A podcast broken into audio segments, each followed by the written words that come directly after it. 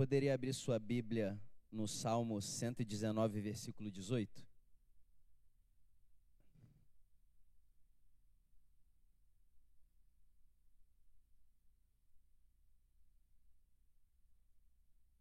Você está pronto para ouvir a palavra de Deus?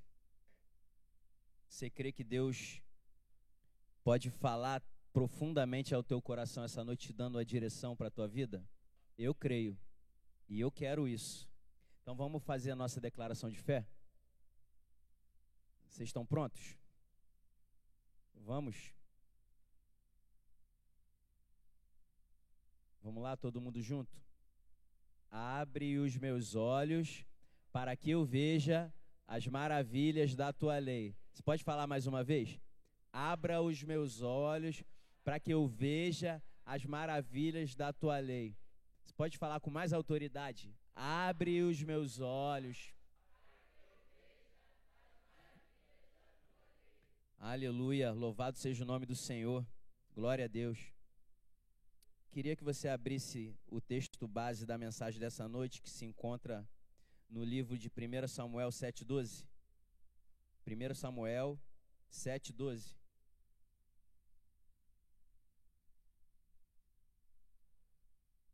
Aleluia. 1 Samuel 7, versículo 12. Aleluia. Curve suas cabeças, vamos orar. Senhor, nosso Deus e Pai, nós apresentamos a Ti esse momento da palavra, Deus. Em nome de Jesus, que o Senhor possa me usar, Pai, como um canal de Deus nesse lugar, para trazer transformação, para trazer cura, para trazer mudança de trajetória, para trazer é, alento, para trazer conforto, para trazer confronto, Pai. Aquilo que o Senhor quiser ministrar para os teus filhos, ó Pai. Que eu não seja um impedimento, que eu seja um canal do teu fluir nessa noite, que tudo seja para a honra e glória do único que é digno, Jesus Cristo. Você pode dar um glória a Deus bem alto? Você pode aplaudir a Ele? Você pode aplaudir a Ele?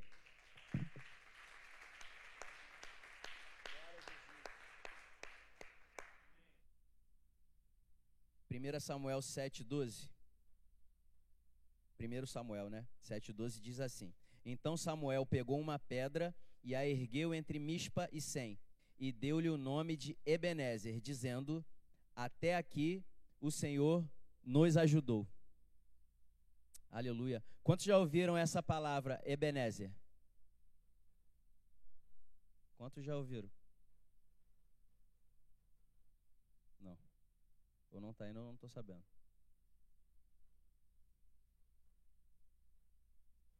Aleluia. Estou estagiando aqui, gente, no slide, tá bom?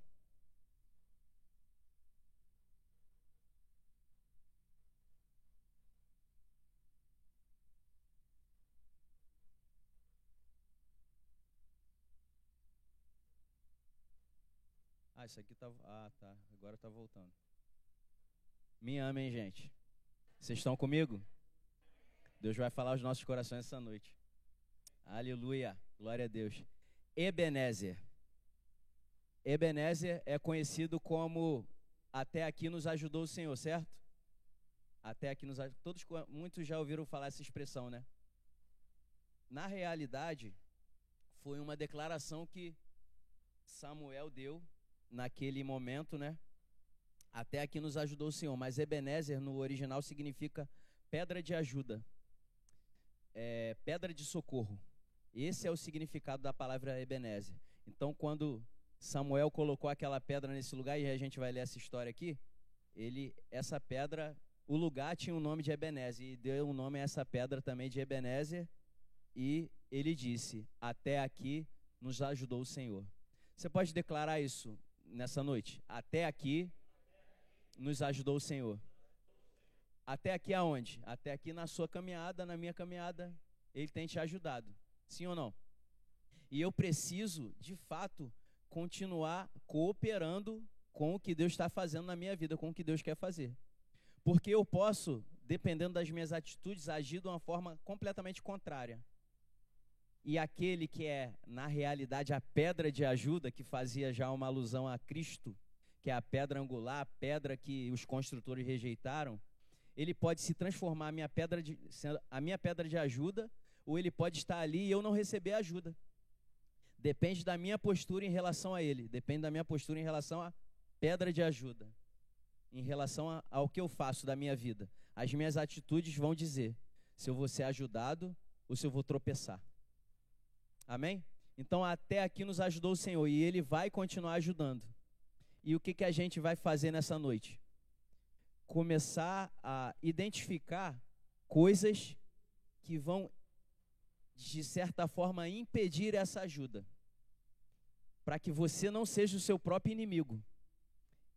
Essa é a, miss a minha missão, que é o que o Espírito Santo quer nos comunicar nessa noite comunicar ao meu e ao teu coração. Que você não seja o seu inimigo, que você coopere com aquilo que Deus está fazendo na sua vida porque até aqui ele tem te ajudado. Mas não se engane, muitos morrem na praia. Muitos morrem na praia. Muitos não prevalecem, muitos não começam muito bem. Mas não importa só começar bem, precisa terminar bem. Então, essa é a, esse é o que o Espírito Santo quer comunicar para a gente. Então vamos lá. Aleluia. Se apega nisso aí, ó. A religiosidade não move a mão de Deus. O que, que eu disse? A religiosidade não. Mas nós não somos da religião cristã, evangélica. E, como não move, né? Por que, que não move? Por que, que a religiosidade não move a mão de Deus? Vamos ter um exemplo lá em 1 Samuel 4, do 1 a 11. Vamos lá, pode projetar? 1 Samuel 4, do 1 ao 11. Vamos lá. E a palavra de Samuel espalhou-se por todo Israel.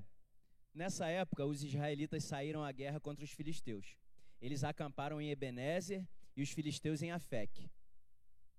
Os filisteus dispuseram suas forças em linha para enfrentar Israel. E intensificando-se o combate, Israel foi derrotado pelos filisteus. Re, repita, derrotado pelos filisteus, que mataram cerca de 4 mil deles no campo de batalha. Eles mandaram trazer de Siló a arca da aliança do Senhor. Repitam, arca da aliança do Senhor dos Exércitos, que tem seu trono entre os querubins. E os dois filhos de Eli, Rofini e Finéias, acompanharam a arca da aliança de Deus. Quando a arca da aliança entrou quando a arca da aliança do Senhor entrou no acampamento, todos os israelitas gritaram tão alto que o chão estremeceu. Os filisteus, ouvindo os gritos, perguntaram: O que significa todos esses gritos no acampamento dos hebreus? Quando souberam que a arca do Senhor viera para o acampamento, eles disseram: Ai de nós, quem nos livrará das mãos desses deuses poderosos? São os deuses que feriram os egípcios com toda espécie de praga no deserto. Segura aí, por favor. Então, a arca que simbolizava a presença de Deus estava no meio do povo. E isso era comum os israelitas fazerem na guerra, trazerem a arca, certo? Sim, todos conhecem essa história, senão a maioria de nós conhece, né? Então, tanto que eles deram um brado, uhul, a vitória é certa, né? Agora vamos lá? O que, que os filisteus fizeram? eles se empenharam muito mais, já que a arca estava ali. Olha o que, que aconteceu. Sejam fortes, filisteus, sejam homens, ou vocês se tornarão escravos dos hebreus, assim como eles foram escravos de vocês. Sejam homens e lutem. Então os filisteus lutaram e Israel foi derrotado. Cada homem fugiu para sua tenda. O massacre foi muito grande. Israel perdeu 30 mil homens de infantaria. Gente, 30 mil a arca de Deus foi tomada e os dois filhos de Eli, Rofini e Finés, morreram. Para resumir um pouco essa história, depois você, por favor, trouxeram papel, caneta, todo mundo anotem, leiam, tá?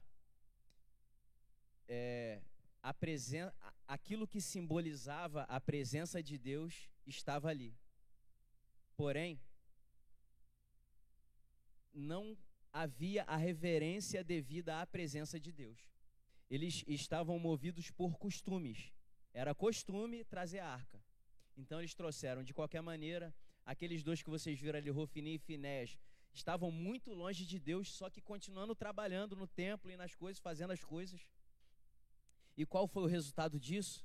Da, eu, a gente pode fazer uma alusão aqui à religiosidade, fazer aquilo que é sempre feito. Ah, sempre foi feito assim, vamos fazer assim, mas o coração já não está mais em Deus? O que, que acontece? A derrota é certa. E isso aconteceu lá naquele lugar, Ebenezer, que significa pedra de ajuda. Ou seja, a ajuda estava ali. Aquilo que simboliza a presença de Deus, a, a, a presença de Deus estava ali. Mas eles obtiveram ajuda? Pelo contrário, parece que até piorou, né? Os filisteus ficaram mais fortes e. Enfim.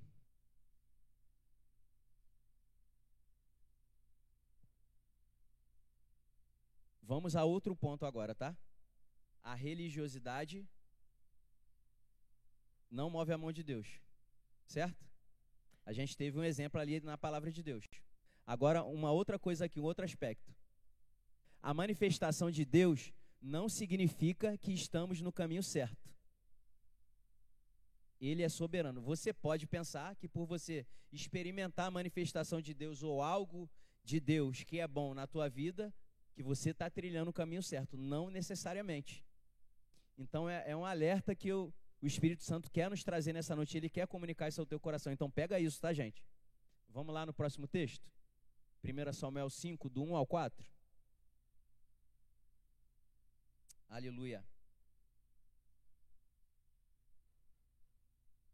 Depois que os filisteus tomaram a arca de Deus, eles a levaram de Ebenezer para Asdod e a colocaram dentro do templo de Dagon, ao lado de sua estátua. Quando o povo de Asdod se levantou na madrugada do dia seguinte, lá estava Dagon, caído com o rosto em terra diante da arca do Senhor. Eles levantaram Dagon e colocaram de volta no seu lugar. Mas na manhã seguinte, quando se levantaram de madrugada, lá estava Dagon caído com o rosto em terra, diante da arca do Senhor. Sua cabeça e mãos tinham sido quebradas e estavam sobre a soleira. Só o seu corpo ficou no lugar.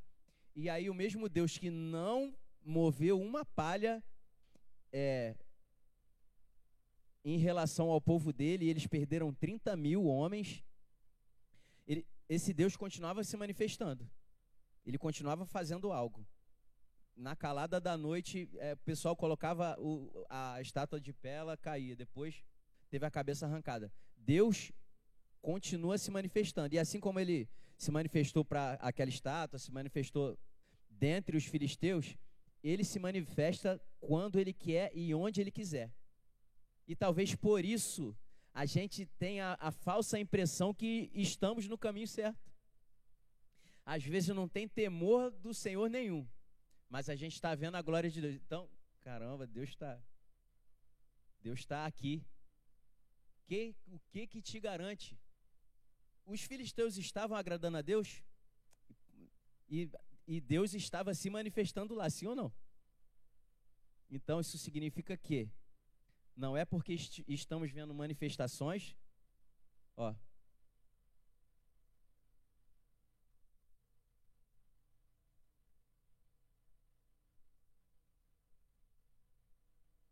Manifestação de Deus não significa que estamos no caminho certo. Guardem isso. Se eu fosse você, eu anotava isso e eu vou anotar também. Quero guardar isso no meu coração. Ele é soberano, ele faz o que ele quer. Amém? E a Bíblia fala que ele é fiel. Amém? A palavra. Esteja eu alinhado com a palavra, vou experimentar muito da fidelidade de Deus. Aleluia. Vamos lá para o próximo. 1 Samuel 4,11. Eu acho que eu estou apanhando desse slide muito, gente. Me ame, tá? Tô de estagiário no slide. Tô dando spoiler para vocês, né?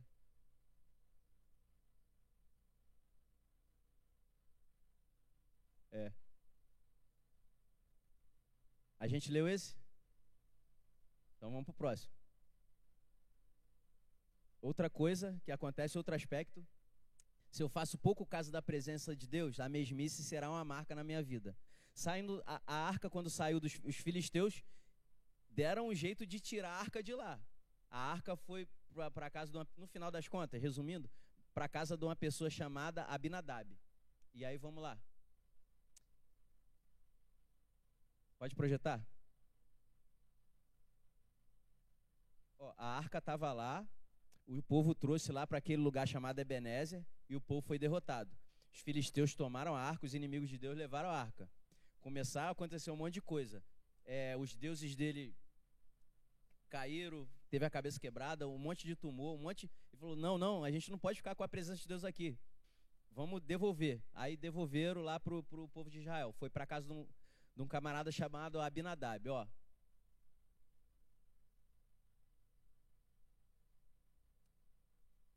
Já fazia sete meses que a arca do Senhor estava no território filisteu. Os filisteus chamaram o sacerdote adivinho: O que faremos com a arca do Senhor? Devemos mandá-lo de volta para o seu lugar. Se vocês devolverem a arca de Israel, não mande de volta a sua arca, mas vi também uma oferta pela culpa. Enfim, para não me, me alongar mais do que o necessário, pode parar. Pode voltar. Foi, a arca foi para a casa de, uma, de um homem chamado Abinadab. E a Bíblia fala que ele, essa arca ficou lá por 20 anos. E eles é, não experimentaram nada diferente. Abinadab ele estava com, com aquilo que simbolizava a presença de Deus na época.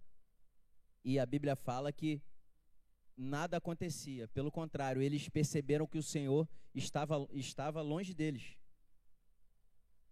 E a presença de Deus estava ali, mas não se manifestava. Deus é soberano, sim ou não? Ele vai se manifestar quando ele quiser e se ele quiser. Amém? Mas tem uma coisa que move a mão de Deus. Pelo menos uma coisa eu posso te falar, que está escrito. Olha só. Deus não resiste a um arrependimento genuíno. Então o povo percebeu, ó, o Senhor não está mais conosco, a presença de Deus não está mais conosco, nada acontece. 20 anos, gente, e nada, e 20 anos e só a vida de derrota. Vamos lá, 1 Samuel 6, do 3 ao 10.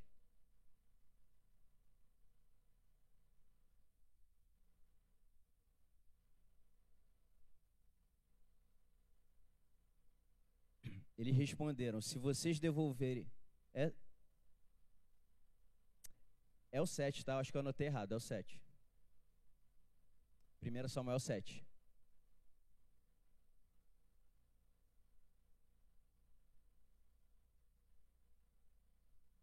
Primeiro Samuel 7, 3 ao 10. Ainda bem que a cabeça lembrou. E Samuel disse a toda a nação de Israel: Se vocês querem voltar-se para o Senhor de todo o coração, livrem-se então dos deuses estrangeiros das imagens de Astarote, consagrem-se ao Senhor e preste culto somente a Ele, e Ele os libertará das mãos dos, dos filisteus. Assim os israelitas se livraram dos balaíns dos postes sagrados, começaram a prestar culto somente ao Senhor. Samuel prosseguiu: Reúnam todo Israel em Mispá, e eu intercederei ao Senhor em favor de vocês. Quando eles se reuniram em Mispá, tiraram água e derramaram perante o Senhor. Naquele dia jejuaram e ali disseram: Temos pecado contra o Senhor. Foi em Mispá que Samuel liderou os israelitas como juiz. Quando os filisteus souberam que os israelitas estavam reunidos em Mispá, os governantes filisteus saíram para atacá-los. Novamente foram atacados, como lá no início, né? Quando os israelitas souberam disso, ficaram com medo. Mas o que, que eles já tinham feito? Já tinham se arrependido, já tinham decidido mudar, já tinham enfim, olha a consequência disso. Disseram a Samuel: Não pare de clamar por nós ao Senhor, o nosso Deus, para que nos salve das mãos do filisteus. Segura, segura aí. Vocês percebem que não foi só o clamor de Samuel, porque Samuel também estava lá na, na, na, outra guerra. Mas o que, que aconteceu? O povo decidiu, houve uma decisão de adorar somente a Deus, de não dividir mais, a, a, é, eles adoravam outros deuses e faziam deuses para si, enfim. Quebraram, se arrependeram, vamos buscar somente ao Senhor. E aí, tudo isso foi consequência. Ó. Samuel pegou um cordeiro, ainda não desmamado, ofereceu inteiro como holocausto ao Senhor, clamou ao Senhor em favor de Israel, e o Senhor lhe respondeu.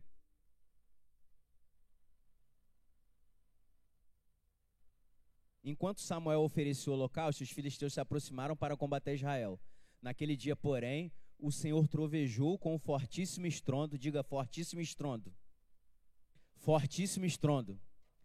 Fortíssimo estrondo contra os filisteus e os colocou em pânico e foram derrotados por Israel. Você pode dar um glória a Deus? O que que fez a diferença naquela batalha? Porque na outra batalha a presença de Deus estava ali, né? Só que não se tinha a reverência, o cuidado, o zelo, o temor. Então não adiantava nada, Deus não se manifestou. E eles foram derrotados e feiamente derrotados.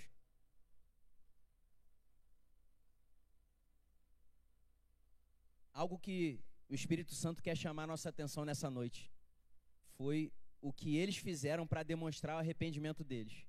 O que eles fizeram para demonstrar que eles queriam realmente se voltar o coração para Deus. Houve, houveram atitudes práticas. Não foi teoria, ah, Senhor, estou arrependido, sentar e chorar, não. Teve atitudes. Então, o Espírito Santo requer alguma atitude de nós, de mim e de você nessa noite. E é sobre isso que a gente vai falar. Quebre os ídolos. Aí talvez você, mas eu não fiz nenhum bezerro de ouro, mas eu, eu não tenho nenhuma imagem, mas eu, eu não tenho ídolo. Meu Deus é o meu Deus e tudo mais. Beber um pouquinho de água, gente.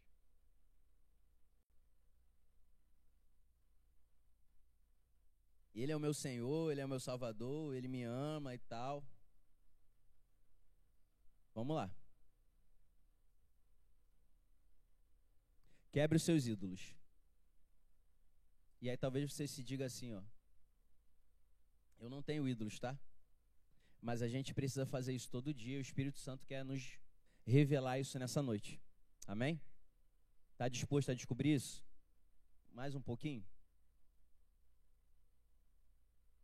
Talvez você se pergunte, eu não tenho ídolos. E aí eu te pergunto, quem te garante isso? De fato. Como eu sei se eu não sou somente um religioso, fazendo pouco caso da presença de Deus e servindo a Ele para os meus próprios interesses? A gente começou com aquela palavra, né? Abre os meus olhos para que eu contemple as maravilhas da tua lei. Gente, todos os dias eu preciso estar exposto à palavra de Deus. Todos os dias eu vou acordar tendo que enfrentar o meu homem exterior e ele já, já acorda vitorioso. E se eu for movido pelas minhas emoções, eu vou fracassar. Eu vou fracassar na minha jornada. Eu, a, a, pedra de ajuda, aquele que é a minha ajuda, vai estar ali e eu não vou poder experimentar. Por quê? Porque eu o estou ignorando. E quantas vezes nós fazemos isso na nossa vida? Que não venha a ser mais assim que isso não venha a ser a nossa cultura, que a gente não o ignore, tá? Vamos continuar falando sobre isso. Eu preciso, ó, é como se eu acordasse é, e tivesse com meus olhos remelentos. É, é como se você acordasse já e porque a gente vive nesse mundo de trevas e porque Satanás ele quer roubar, matar e destruir, tudo faz com que a gente perca a visão. E a única forma da gente enxergar de forma clara é eu me expondo à palavra. Então eu preciso fazer isso todos os dias. É como se eu acordasse já, não só com a remelinha não, que Satanás ele é astuto. Já acordasse tipo conjuntivite. E aí eu preciso lavar os meus olhos com a santa e poderosa palavra. E aí eu começo a ter a visão clara acerca das coisas e acerca de mim mesmo. Então preciso, é, é algo diário. O, o que eu fiz hoje, que eu acordei, limpei meus olhos, pra, eh, serviu para hoje. Amanhã tem que acordar, limpar aquela remela de novo, limpar de novo. Por quê? Ela não vai sair naturalmente, gente. Não vai sair. Eu preci preciso da atitude prática. Quem vai limpar remela todos os dias? Pouca gente. Vamos lá. Vamos ver se é necessário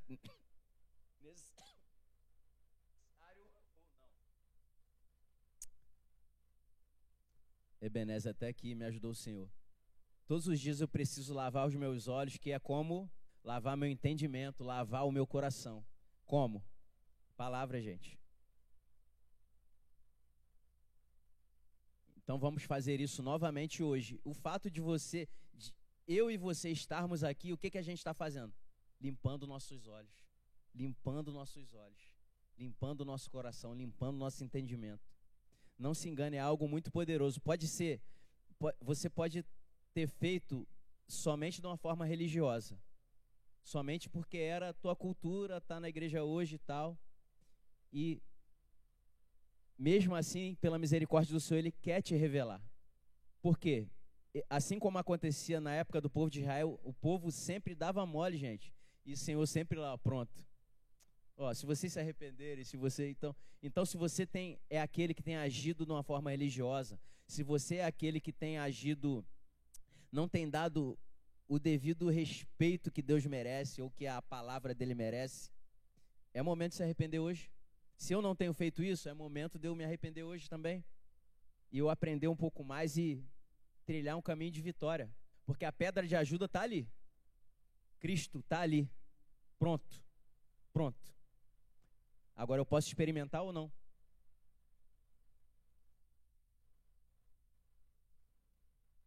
Eu tenho a total capacidade, não se engane, tá? De porque as coisas estão dando certo, eu achar que está tudo certo, ó eu tenho a total capacidade de fazer aquilo que é errado, só que porque está dando certo, eu tomo aquela prática como prática correta. Então, o que, que vai me livrar disso? Eu me expondo à palavra, eu me expondo à direção de Deus, eu tendo o coração voltado para Ele, eu realmente entender que eu necessito dele. Uma outra situação fazer as coisas por interesse próprio, ou fazer as coisas por autopromoção, ou fazer as coisas para receber aplauso humano ou reconhecimento. Cara, eu tenho a total capacidade de agir assim. Eu poderia muito bem, ou posso, tá fazendo isso aqui nessa noite. Aqui para buscando glória para mim, ó, trazer a palavra e tal, né? Caramba, por e deixar de transferir esse, um elogio que porventura eu possa receber para Deus. E eu achar que eu mesmo sou capaz de alguma coisa. Ó, que palavra poderosa que eu trouxe. Cara, não se engane, somos todos tentados nesse ponto. E o que que vai nos livrar disso, gente? Eu estar tá exposto, eu estar tá com meus olhos limpos, eu saber o quão miserável eu sou sem Deus, o quão nada sou precioso para Ele, totalmente, mas sem Ele, nada. Sem Ele, nada, nada. Eu preciso realmente saber isso todo dia. O que eu sei hoje serviu para hoje, mas eu preciso saber isso amanhã. E eu preciso saber isso depois de amanhã. E preciso saber isso depois do depois de amanhã. Essa sabedoria para hoje não vai me livrar amanhã. Não vai me livrar. Eu tenho que me expor à palavra. E a gente vai falar muito disso ainda hoje.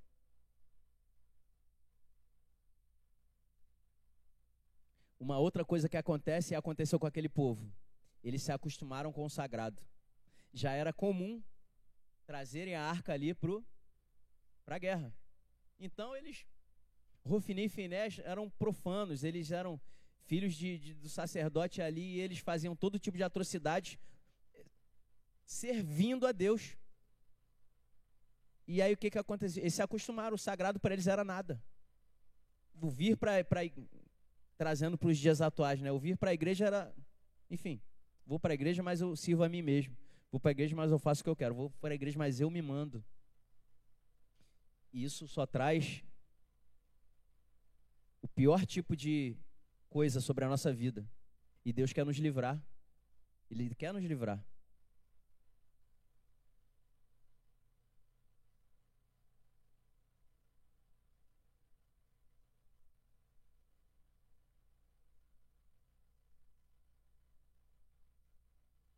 Existe uma grande chance de eu estar fazendo algo certo aos meus olhos, mas estar totalmente no erro.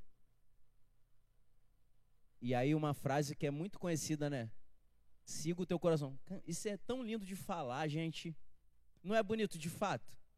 Vai lá, cara. Segue o teu coração. Vai lá, mulher, segue o teu coração. Vai lá, jovem. Cara, teu coração tá assim, vai lá, cara. Tá no teu coração, vai. Vai, vai nessa vai. Vai. E aí, quem me ensina a não confiar no meu coração? Palavra. A palavra fala quão corrupto é o meu coração, quão potencialmente mal. E aí, quando eu percebo isso, quando os meus olhos são iluminados para isso, não, meu coração está falando isso, não. Vamos, vamos ver na palavra. Vamos ver o que, é que a palavra de Deus diz. Vamos ver se Deus se agrada disso. Vamos, vamos ver. E o Espírito Santo vai, ó, testifica no teu coração. Junto com a palavra, ele vai, ó, te desconforta, não é te incomoda não, mas te tira do conforto assim. Não, isso é errado, isso é errado, não, não.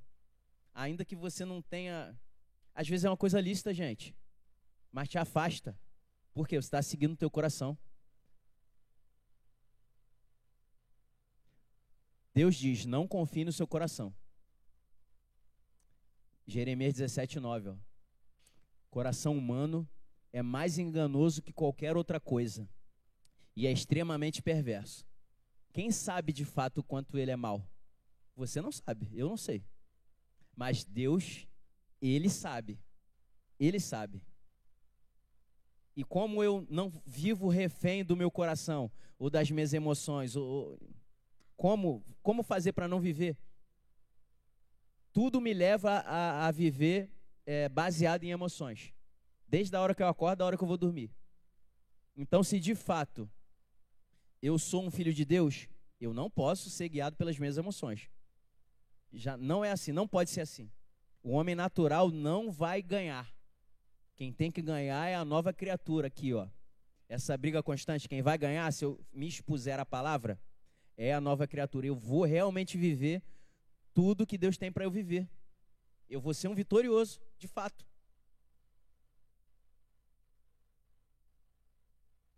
Eu estou firmado na palavra ou estou firmado no que eu penso, no que eu sinto? Quem é o meu Senhor? Talvez você chame Deus de Senhor, talvez eu chame Deus de Senhor, mas naquele dia, naquele momento, eu decidi, eu quis, ou eu não quis. Era algo que eu tinha que fazer, algo que agradava a Deus, mas não, eu eu vou fazer a minha vontade hoje. Não se engane e eu não posso me enganar. Todos os dias, todo momento eu vou ser tentado a ser o meu Senhor. Aconteceu com, lá com Adão. Deus falou: não faz. Eles fizeram. Seu Senhor. Decidiram. Deliberaram: ó, faço. Não é nada demais, pô. Comer uma fruta, comer, enfim. É ter conhecimento.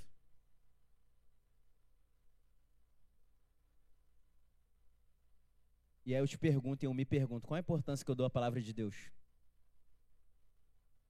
Talvez eu e você chamemos a Deus de Senhor e na prática não é isso que acontece. E eu me governo. Qual, gente, qual é o único jeito de eu não me governar? Me expondo a ela. Não, se não for assim, não adianta eu nem eu falar que Deus é meu Senhor. Se eu não me exponho a ela, se eu não procuro orientação para ela, se eu não descubro que não saber o que fazer é o real caminho, não, preciso de que Deus me fale, preciso que Deus me mostre, preciso estar alinhado, preciso, preciso, preciso, preciso, preciso, preciso, preciso. A Bíblia fala lá em Mateus que bem-aventurados aqueles que sabem que são espiritualmente pobres. A, a, tradução, a melhor tradução dessa palavra não seria nem pobre, é miserável no original sabe que é miserável espiritualmente. E aí eu sei que eu não posso me afastar de Deus e daquilo que Ele tem para mim. Que toda a minha suficiência está em Deus. Eu sei o quão miserável sou.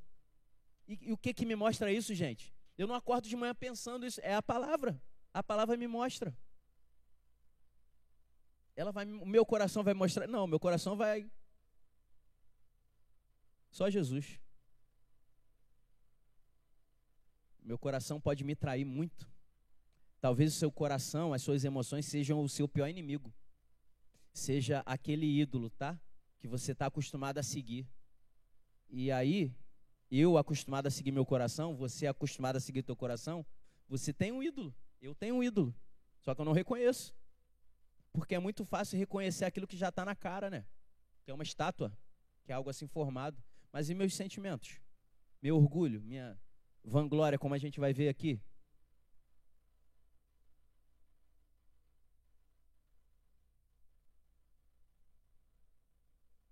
Caminho que parece certo ao homem, mas no final conduz à morte. O tempo todo, gente. O tempo todo. Isso é o tempo todo. Eu preciso me expor a palavra de fato.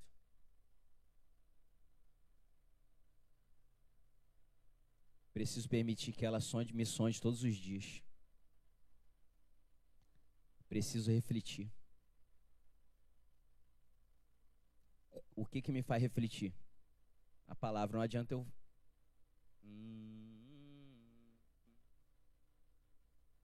não é me esvaziar, não é. Como eu me esvazio? Me enchendo de Deus. Me enchendo de Deus. Me enchendo de Deus. Me enchendo de Deus. Como? Só pedindo, Deus, Deus, me enche, me enche, me enche, me enche, me enche, me enche. Não, não vai ser assim. Não vai ser assim. Mas a palavra ela tem essa capacidade de me encher e vai expulsando tudo que é de ruim, todo pensamento, todo sentimento, tudo aquilo que não louva a Deus, tudo aquilo que não é direção pra, de Deus para a minha vida. Quando eu me exponho de fato, quando eu aprendo a amá-la, aprendo a me dedicar a ela.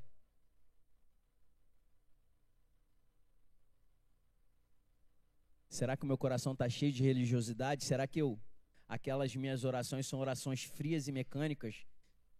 Aquele. Nunca aconteceu com você, não, gente? Você orar assim e, e. Será que eu orei? Quem nunca se pegou assim? Aí você não sabe nem o que falou, mas já acabou. Olha só, gente. Acontece. Acontece mesmo. Acontece comigo, acontece com você. Mas quanto mais eu me expor à palavra, eu vou vendo o quanto Deus é maravilhoso e que eu não posso estar indiferente à presença dEle, que independente de eu estar sentindo ou não sentindo, Ele está ali. E eu não posso ficar indiferente à presença do Rei. Então eu vou, eu não vou ser frio, ainda que eu não sinta, eu não vou ser frio, eu não vou ser indiferente. Eu quero, gente, isso para minha vida. Eu não quero ser religioso. Eu não quero que o meu coração é, eu venha buscar glória para mim. Eu lembro de, um, de, um, de, uma pregação que eu ouvi sobre um exemplo do copo d'água. E aí eu vou aqui até o Cassiano, aí eu, eu vejo o Cassiano com sede. Aí eu tô com água aqui, aí eu vou lá no Cassiano. Cassiano tá com sede. Aí eu me compadeci do Cassiano, me compadeci do Cassiano, vou lá, Cassiano.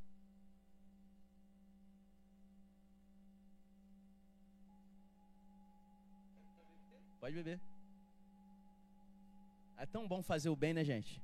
Sim ou não?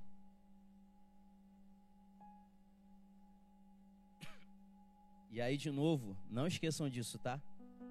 Aí, me elogie, pastor. Me elogia. Obrigado. Obrigado. Só fiz a minha parte. Só fiz a minha parte. Pô, tava com sede, fui lá. Aí, Cassiano, eu vejo Cassiano com sede de novo. Aí eu vou lá.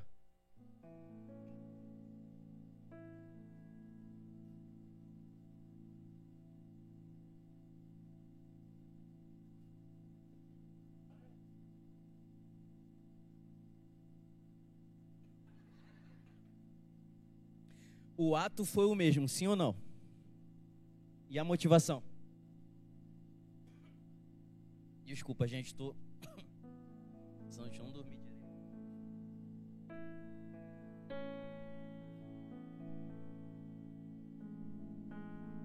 A gente é tentado a isso, gente, o tempo todo. Aí você está fazendo a obra de Deus, fazendo as coisas de Deus, você tentar, dar, tentar atrair glória para si, o reconhecimento dos outros. Deus quer nos livrar disso, dessa armadilha, dessa armadilha. Às vezes eu sou, posso ser o meu pior inimigo, gente, de fato.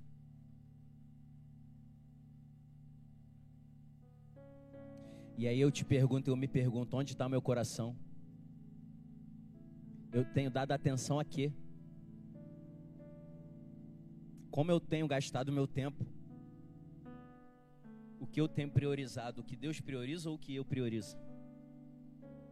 Porque eu posso estar vivendo uma vida muito regularzinha, famíliazinha, fazendo famíliazinha, não estou querendo falar assim.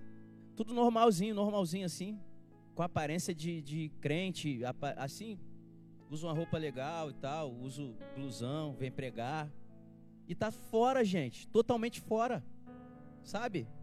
Buscando glória para si, querendo me promover. Cara, Deus quer nos livrar disso, gente. Quebre os ídolos. Por que, que o povo alcançou o real favor e a manifestação daquele que é a pedra de ajuda? daquele que realmente podia ajudar, que podia guerrear por eles, que podia vencer o inimigo. Eles decidiram na prática quebrar os ídolos. Mas como quebrar aquilo que a gente não consegue ver? Como é que eu vou quebrar se eu não vejo, se eu não identifico? Não tem como quebrar.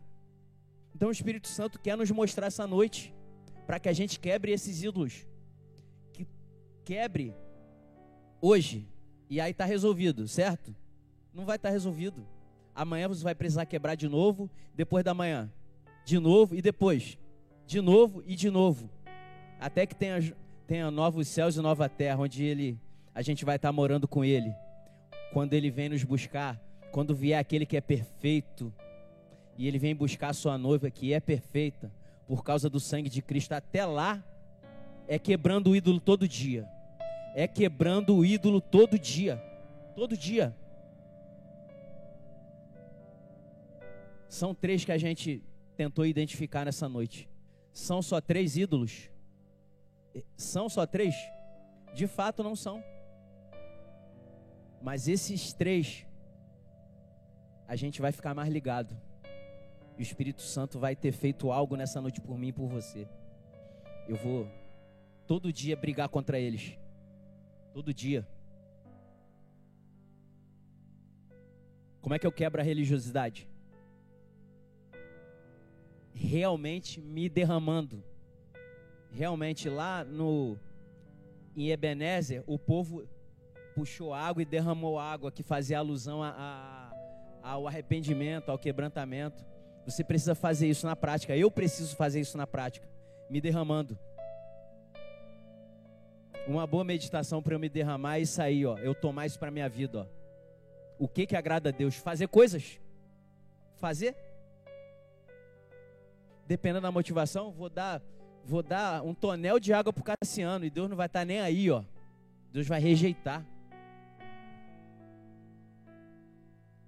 Mas um coração humilde e contrito, quebrantado, sabendo o quanto necessita dele, a Bíblia fala, não rejeita. Por pior coisa que você e eu possamos ter praticado, você não vai encontrar rejeição da parte de Deus. Se você se arrepender, se você confessar, se você realmente entender o quanto você é miserável sem Ele, o quanto você e eu precisamos dele. É a palavra, Ele não vai rejeitar. Assim como não rejeitou o povo de Israel lá e deu vitória para eles. Como é que eu quebro a vanglória? Eu duvido das minhas intenções por melhor a coisa que eu esteja fazendo, eu sempre tenho que perguntar para mim e olhar para a palavra e pensar. Olhar para a palavra, me, qual a motivação de fazer o que eu estou fazendo? Talvez eu esteja fazendo muitas coisas e Deus não está sendo glorificado em nenhuma delas, e todas as coisas são boas.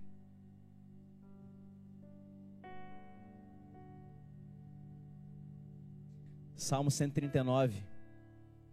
É um salmo que eu recomendaria você ler ele, sei lá, Todos os dias.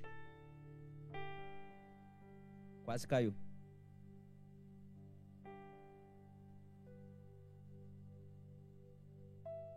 Um outro principal, e a gente vai encerrar nessa noite, é o tempo. É o tempo. Talvez o meu tempo de descanso, ou o meu tempo para a família, ou o meu tempo para os meus negócios, talvez ele seja um ídolo para você e para mim. E Deus quer que eu identifique isso. E isso não pode dividir a glória com Deus. Deus ele não divide a glória dele com ninguém. Talvez você é o Senhor do teu tempo. Mas Deus ele quer e ele precisa e ele tem que ser o Senhor do teu tempo. Gerecie o seu tempo dando glória para Deus. Eu quero fazer isso na minha vida. Eu quero fazer isso, gente. Em Mateus fala, ó. Você pode repetir?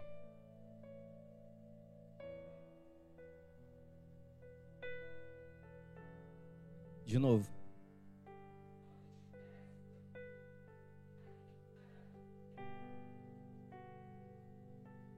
Pois é. Aquilo que eu dou muita atenção, aquilo que eu olho muito, aquilo que eu prezo muito, aquilo é o meu Deus. Aquilo que eu invisto muito tempo, muito esforço, aquilo está tomando o lugar de Deus. E Deus, o Espírito Santo quer nos mostrar isso, quer abrir os, nossos, os olhos do nosso entendimento.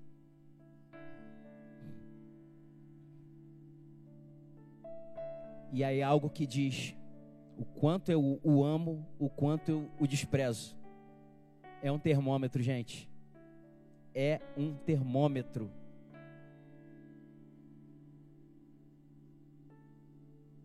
Eu desprezo a sua palavra? Eu já, eu já, eu já estou caído e não sei. Talvez esteja de pé andando, desprezando a palavra. Já já está em ruína. Vai, vai cair é uma questão de de nada. Vai uma brisa me derruba. Porque eu não tenho, eu estou baseado em nada, baseado em mim. E eu baseado em mim, eu vou para onde? Fazendo um monte de coisa, dando água pro Cassiano, pregando aqui, enfim. Vou para onde? Ruir.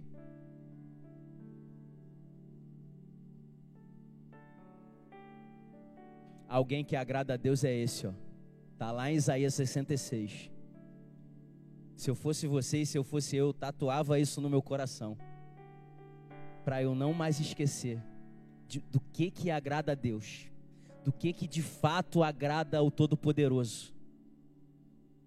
A pessoa que me agrada é humilde de coração, se arrepende e treme diante da minha palavra e dá atenção, o valor necessário àquilo que está escrito. E não abre mão e não negocia. E mesmo que doa, ele se entrega, ele faz, ele se expõe, ele dedica seu tempo. É a única forma. Treme diante da palavra. Treme, sabe o quanto ela é poderosa, o quanto ela é viva, o quanto ela é preciosa. Até aqui nos ajudou o Senhor. Você pode aplaudir a Ele?